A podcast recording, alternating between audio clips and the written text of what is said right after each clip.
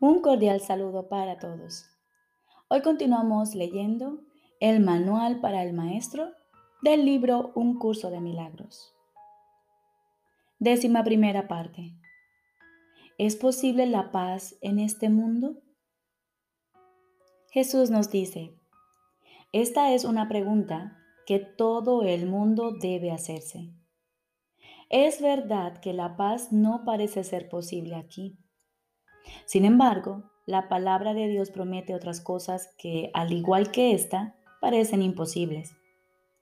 Su palabra ha prometido paz.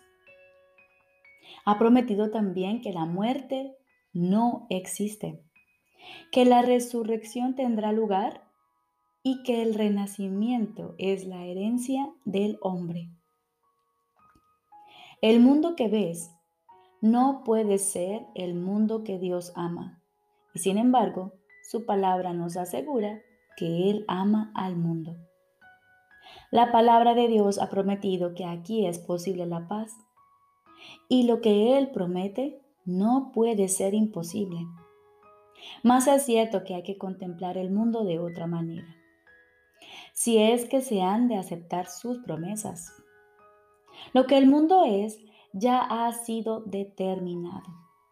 Tú no puedes elegir lo que debe ser, pero sí puedes elegir cómo lo quieres ver. De hecho, eso tienes que elegirlo. Volvemos nuevamente al tema de los juicios. Esta vez pregúntate qué es más probable que sea verdad, tus juicios o la palabra de Dios pues ambos afirman cosas diferentes acerca del mundo y tan opuestas que no tiene objeto tratar de reconciliarlas. Dios ofrece la salvación del mundo, tus juicios quieren condenarlo. Dios afirma que la muerte no existe, tu juicio ve a la muerte como el final inevitable de la vida. La palabra de Dios te asegura que Él ama al mundo. Tus juicios afirman que el mundo no es digno de ser amado. ¿Quién tiene razón? Pues uno de los dos tiene que estar equivocado. No puede ser de otra manera. El texto explica que el Espíritu Santo es la respuesta a todos los problemas a los que tú has dado lugar. Esos problemas no son reales, pero eso no significa nada para los que creen en ellos. Y todo el mundo cree en lo que ha hecho, pues lo hizo creyendo en ello. A esta extraña y paradójica situación que no tiene sentido ni significado, de la cual no obstante no parece que haya forma de escaparse, Dios ha enviado su juicio para reemplazar al tuyo.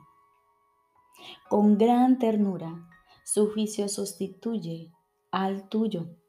Y por medio de esa sustitución, lo incomprensible se vuelve comprensible.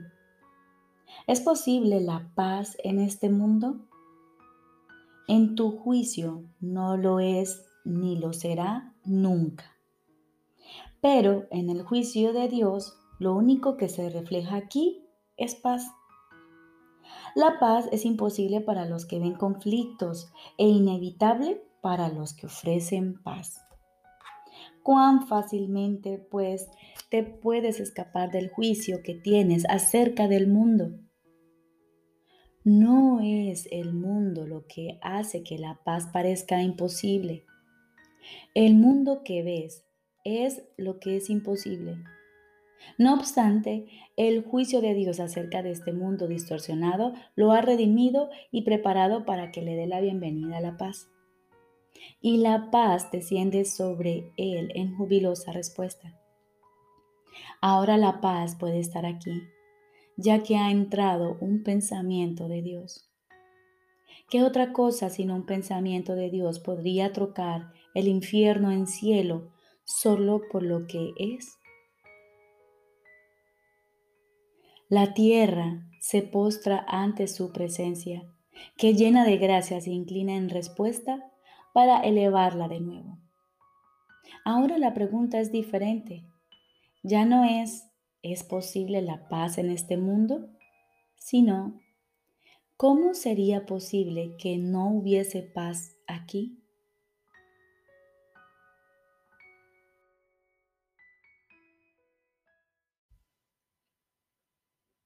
Ahora continuamos con el libro de ejercicios.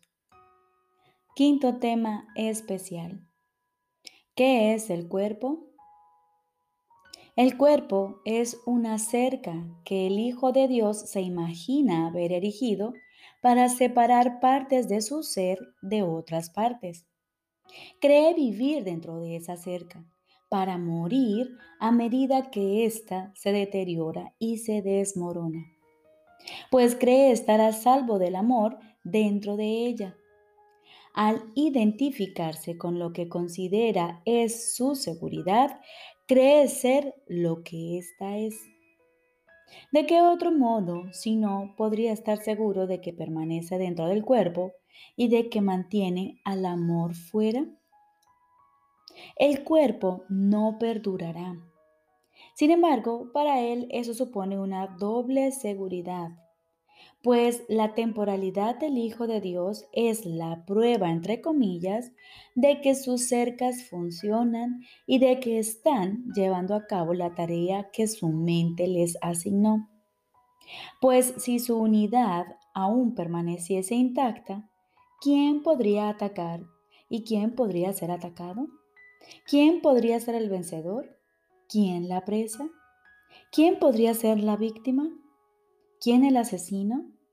Y si él no muriese, ¿qué prueba habría de que el eterno Hijo de Dios puede ser destruido? El cuerpo es un sueño, al igual que otros sueños. A veces parece reflejar felicidad, pero puede súbitamente revertir al miedo la cuna de todos los sueños, pues solo el amor puede crear de verdad y la verdad jamás puede temer. Hecho para ser temeroso, el cuerpo no puede sino cumplir el propósito que le fue asignado. Más podemos cambiar el propósito que el cuerpo obedece si cambiamos de parecer con respecto a su finalidad. El cuerpo es el medio a través del cual el Hijo de Dios recobra la cordura. Aunque el cuerpo fue concebido para condenarlo al infierno para siempre, el objetivo del cielo ha sustituido a la búsqueda del infierno. El Hijo de Dios busca la mano de su hermano para ayudarlo a marchar por la misma senda que él. Ahora el cuerpo es santo Ahora su propósito es sanar la misma mente para dar muerte a la cual fue concebido. Te identificarás con lo que pienses que te ha de dar seguridad. Sea lo que sea, creerás que ello es lo que tú eres. Tu seguridad reside en la verdad, no en las mentiras. El amor es tu seguridad.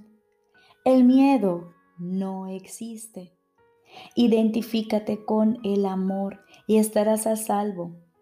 Identifícate con el amor y estarás en tu morada. Identifícate con el amor y hallarás tu ser.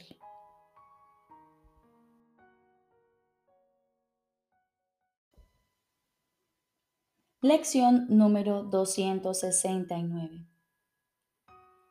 Mi vista va en busca de la faz de Cristo. Mi vista va en busca de la faz de Cristo. Te pido que hoy bendigas mi vista.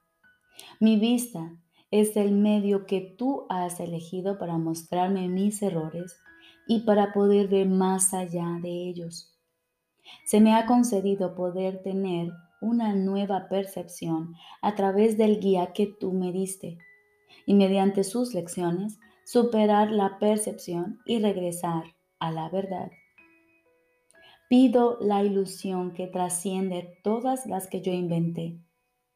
Hoy elijo ver un mundo perdonado, en el que todo lo que veo me muestra la faz de Cristo y me enseña que lo que contemplo es mío y que nada existe excepto tu Santo Hijo. Hoy nuestra vista es bendecida. Compartimos una sola visión cuando contemplamos la faz de aquel cuyo ser es el nuestro. Somos uno por razón de aquel que es el Hijo de Dios, aquel que es nuestra identidad. Ahora aguardamos en silencio, acallamos nuestros pensamientos y nos disponemos a escuchar la voz de nuestro Padre. Estoy seguro de que Él te hablará y de que tú le oirás.